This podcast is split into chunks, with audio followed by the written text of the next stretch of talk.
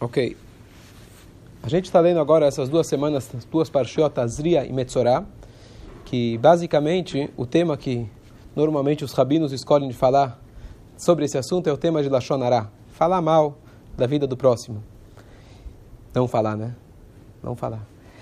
E eu estava pensando, tenho lido, a gente tem acompanhado as notícias, e o nosso presidente Bolsonaro ele fez alguns comentários que trouxeram muita tiraram do fundo do poço muita coisa lá de trás. E como o Baal Shem Tov fala para gente, de tudo a gente tem que aprender uma lição. Eu estava até agora tentando quebrar minha cabeça o que, que a gente pode aprender dessa nova interpretação que ele deu para o golpe de 64. Quem acompanhou sabe do que eu estou falando. E depois de ter ido a Israel, uma coisa fantástica, maravilhosa, sair do Yad Vashem e fazer uma declaração que o nazismo é de esquerda. Então, fiquei pensando, não merece sequer mencionar talvez uma coisa dessas, não vale nem a pena, mas o Baal Shem Tov ensina para a gente que tudo que a gente escuta ou ouve, se está certo ou se está errado, uma lição para nós a gente tem que tirar. E eu fiquei pensando que justamente essas parshiot que falam sobre o Metzorah, que é, na verdade, manchas milagrosas que apareciam na pele, e nossos sábios trazem que justamente isso aparecia como consequência da maledicência, então cabe um pensamento, o que, que a gente pode conectar as duas coisas que justo semana passada, na outra ele estava lá e começou, esse, começou essa polêmica. E eu lembrei de uma coisa curiosa, que na verdade quando a gente fala de controlar a nossa língua para não falar mal da vida do outro, é uma coisa muito difícil, muito difícil. Com certeza a gente conhece o livro do Hafetz Haim, Shmirat Alashon, cada um deve estudar, conhecer, lembrar a cada minuto que a gente não pode se não pode falar da vida do outro, etc. Mas no final das contas é uma coisa muito difícil, que sempre durante o nosso papo, infelizmente, a gente acaba soltando alguma coisa. Então, uma das coisas, uma das dicas que Hassidut traz para a gente é de que não basta você deixar de falar do outro, mas você tem que, na verdade, começar pelo seu pensamento. E, na verdade, o pensamento começa com a sua interpretação das coisas. Às vezes, duas pessoas podem ver o mesmo cenário, e um vai dizer que é de esquerda, e outro vai dizer que é de direita. E anos e anos e anos depois, alguém pode chegar e declarar que um golpe de Estado é uma coisa a ser celebrada.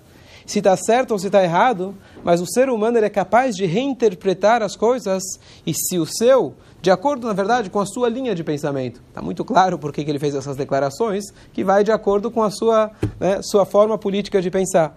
Então, um Yehudi, na verdade, a nossa forma de pensar tem que ser sempre positivo. E se a gente está sempre pensando bem do outro, acreditando e dando credibilidade para cada um e um, quando a gente vê algo que pode aparentar errado, a gente tem a capacidade de interpretar aquela mesma cena de maneira completamente contrária. Estava agora no meio da reza, a gente acaba de preparar o churro durante a reza, estava pensando, me lembrei, não lembro os detalhes da piada, mas uma piada muito que cabe justamente aqui, mas que uma vez um, um jovem, um menino que ia fazer, estava preparando o discurso do bar mitzvah dele. Desculpa, estou um pouco gripado, minha voz está um pouco rouca, mas estava preparando o discurso do Bar Mitzvah e ele foi pesquisar quem foram seus ancestrais, seu, seu pai, seu avô. Ele descobriu que o avô dele tinha, na verdade, terminado uma vida de uma forma muito trágica. Ele foi julgado por seus crimes nos Estados Unidos e ele morreu eletrocutado na cadeira elétrica. E ele estava preparando o discurso, falava, como que eu vou falar dos meus avós, dos meus ascendentes, é uma coisa vergonhosa.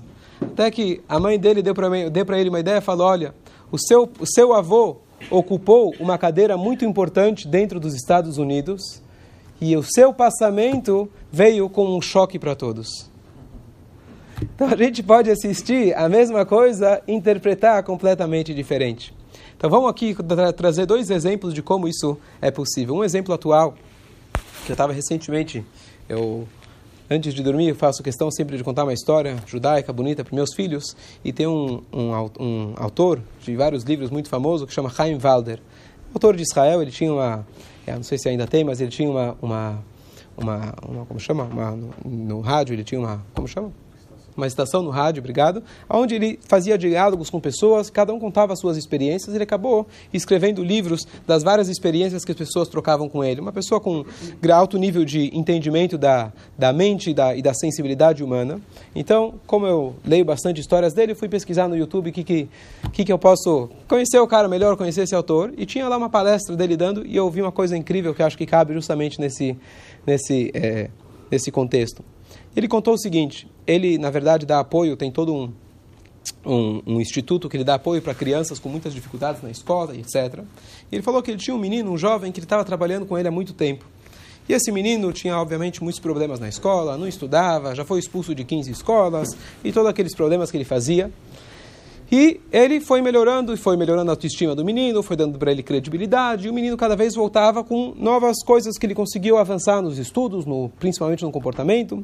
E um belo dia, ele recebe um telefone do pai, fala, olha, eu quero te dizer que agora justo estava chegando o final do ano, aonde a nossa escola eles fazem um passeio anual, é na verdade um passeio que espera um ano todo, e eu acabei de receber uma notícia que meu, tio, meu filho ele foi proibido de ir no passeio. O que aconteceu? Você nem sabe, uma história longa, o diretor me ligou que o meu filho, ele levou cigarros para a escola e ele mesmo acabou chamando a polícia. Uma história maluca. Falou, bom, deixa eu trazer, manda aqui o, manda aqui o rapaz. Falou, tá bom. Trouxe o rapaz e ele, o rabino contando, ele falou, olha, ele viu que eu estava bem chateado com ele, porque no nosso trabalho psicológico eu tento criar uma expectativa, dou para ele missões para ele fazer, para ele melhorar, e agora eu estava bem chateado com ele. Mostrei o que, que você fez. Olha, você quebrou todo o nosso pacto, todo o nosso trabalho, agora você vai perder. Ele falou: Posso falar? Ele falou: Claro que você pode falar, mas como eu não consigo nem escutar uma coisa dessas? Posso falar? Ele falou: Pode falar. Ele falou: Olha, há alguns dias atrás, a gente estava na nossa sala de aula e, em resumo, ele falou o seguinte: Olha eu estava na minha classe e, querendo ou não, com um fato triste, mas em Israel se fuma muito mais. Quem assistiu o Shtisel viu lá que é uma prática comum entre os religiosos também. Tá certo, tá errado, mas essa é a realidade de muitos, infelizmente. Né? Bom, bom, tudo bem. Independente. Mas o professor, como é caro nos países desenvolvidos, o cigarro é muito caro.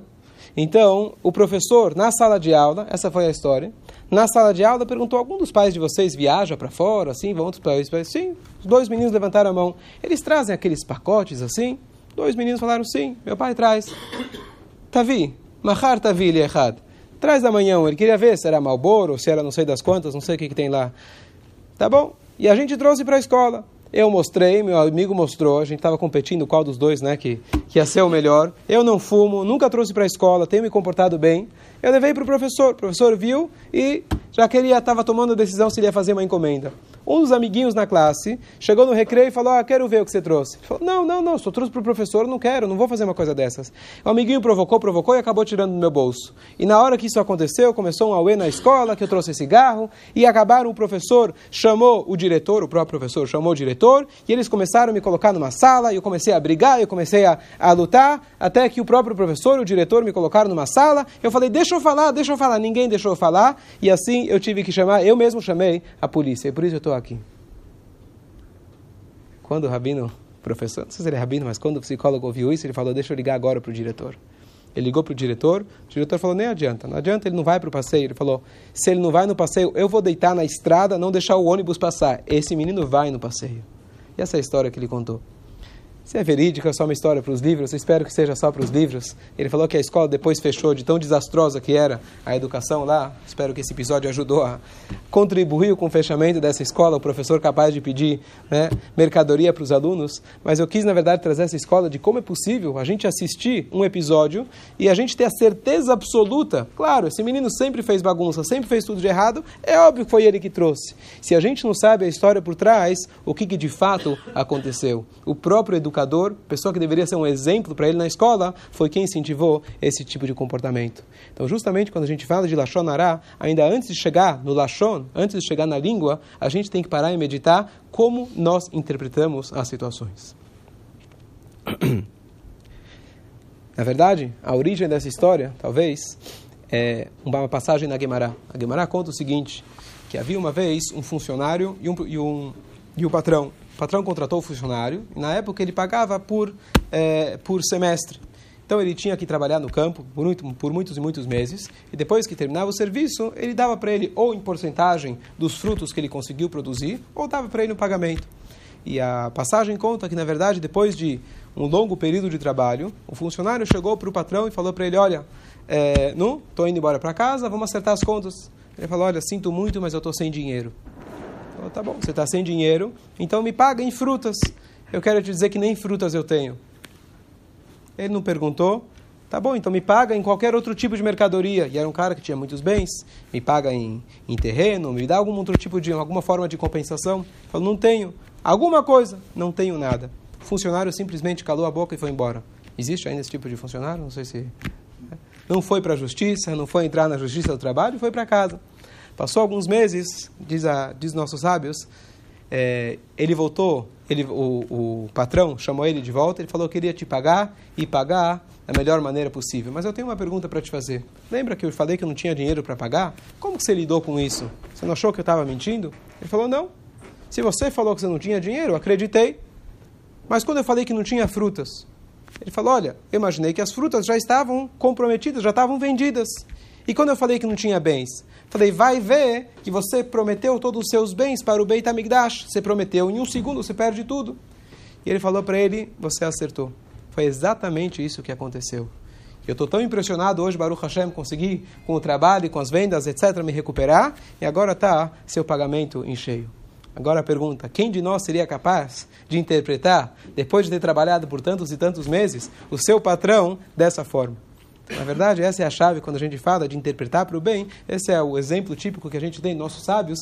Uma pessoa, por isso virou história, né? Uma única pessoa conseguiu interpretar dessa forma. Se a gente consegue assistir determinados fatos, interpretar ele de menor, da, da melhor maneira possível, então as coisas podem ser diferentes. Só para concluir, uma passagem muito bonita de que nós sabemos, talvez quando a gente fala de Lachonará, quão grave é Lachonará, às vezes você fala, bom, Lachonará é problema, mas daquele cara tem que falar, mitzvah falar Lachonará, esse cara não merece. Então nós temos uma passagem muito famosa na Torá. A Torá conta pra gente aquela famosa história que o Yitzhak, o segundo patriarca, ele queria abençoar qual filho? Qual filho? O Esav. O Esav era aquele caçador, o pai já estava cego, e ele enganava bem o pai, e no final das contas, o, a mãe, Arifká, pediu para o Yaakov, todo mundo conhece a história, trazer, fazer um, fazer um churrasco para o pai, e ele acabou, na verdade, pegando as brachot do irmão, tá certo? Então, nós sabemos que o Yitzhak, ele ficou cego. Tem várias interpretações porque o pai estava cego, mas uma das interpretações diz que Deus fez ele ficar cego para que a história pudesse completar os capítulos conforme era a previsão divina. Qual que era a previsão divina? Que o Yaakov pegasse as brachot. Por isso, então, ele fez o pai virar cego, para que ele não visse o que estava acontecendo e assim por diante. Pergunta: será que Hashem não tinha uma forma mais fácil, em vez de, coitado, deixar ele cego? Deus poderia chegar simplesmente e dizer: ah, quero te contar uma coisa, olha, esse filho que está aí fazendo perguntas profundas de Torá, parece um grande rabino, um grande sábio, saiba que ele não é exatamente isso, é exatamente o contrário. E pronto, você vai deixar o homem cego por tantos anos? Dizem nossos sábios que Deus não quis falar Lachonará. Deus preferiu deixar o nosso segundo patriarca, Yitzhak Avino, cego por tantos anos, porque ele preferiu deixar ele cego, do aleno. Claro, as contas divinas a gente não tem como fechar, mas pelo menos essa ideia de que Deus preferiu deixar ele cego para que Yaakov pudesse pegar Abraha antes do que ele chegar e falar, olha, quero te contar quem é o Esav. Ia contar a verdade. Ele ia realmente prevenir que as brachot fossem para o lugar errado mas Deus ensina para gente que sob circunstâncias quase nenhuma, quase nenhuma, deve se falar Lashonará. Existem exceções, não cabe agora o momento, se é para de fato advertir alguém, por exemplo, quando alguém fala, posso fazer negócios com fulano, e você sabe que fulano de fato não é de boa índole, então você tem que de maneira muito sutil, de maneira indireta, falar para ele que acha que é melhor você procurar, por exemplo, um outro parceiro, um outro sócio, coisa dessa forma, porque aí é uma mitzvah de você advertir, advertir alguém. Então tem uma relevância prática, mas falar mal por falar mal, mesmo nesse caso tão extremo, tão histórico, Deus ele preferiu ficar em silêncio e deixar o Yitzhak cego. Se a gente lembrar dessas duas mensagens, número um, a gente saber reinterpretar, aprender, aprender nosso amigo Bolsonaro, que dá, é possível a gente reinterpretar da maneira mais absurda, mas dá para a gente reinterpretar. Lembrar do caso das frutas, do homem que ele realmente conseguiu julgar o outro para o bem, a gente vai, se Deus quiser, começar a ter uma vida mais saudável. Porque pior do que a gente falar na Shonará, além do que acontece para os outros, mas o pior é nós nos tornarmos, tornarmos pessoas negativas, pessoas que estão sempre carregando palavras negativas, que sejamos então portadores de coisas boas, palavras boas, e se Deus quiser, através disso, construir um mundo melhor.